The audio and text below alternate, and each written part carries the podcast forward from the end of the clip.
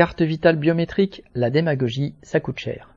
Le Sénat a voté le 3 août le lancement de la carte vitale biométrique comportant des données physiques de l'assuré telles que les empreintes digitales.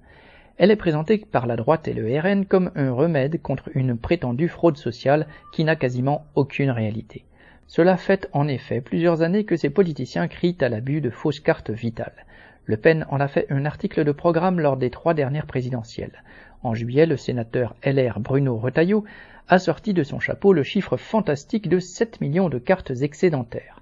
En réalité, la direction de la sécurité sociale fait état, en juin 2022, d'un excédent de 3200 cartes par rapport au nombre d'assurés équipés. Il s'agit essentiellement de retards à la désactivation de cartes perdues. Si la fraude dénoncée par la droite et le RN est dérisoire, le coût de la mesure qu'ils ont votée ne l'est pas.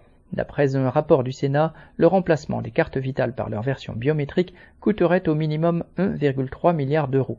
20 années seraient nécessaires à l'actualisation intégrale des cartes, alors qu'il existe déjà un autre projet lancé depuis 5 ans, le passage à une application pour smartphone.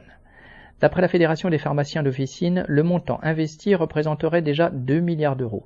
Ainsi, les politiciens qui font mine de s'émouvoir de l'argent perdu par d'imaginaires fraudeurs n'ont aucun problème à jeter eux-mêmes des milliards par la fenêtre. Thomas Baumer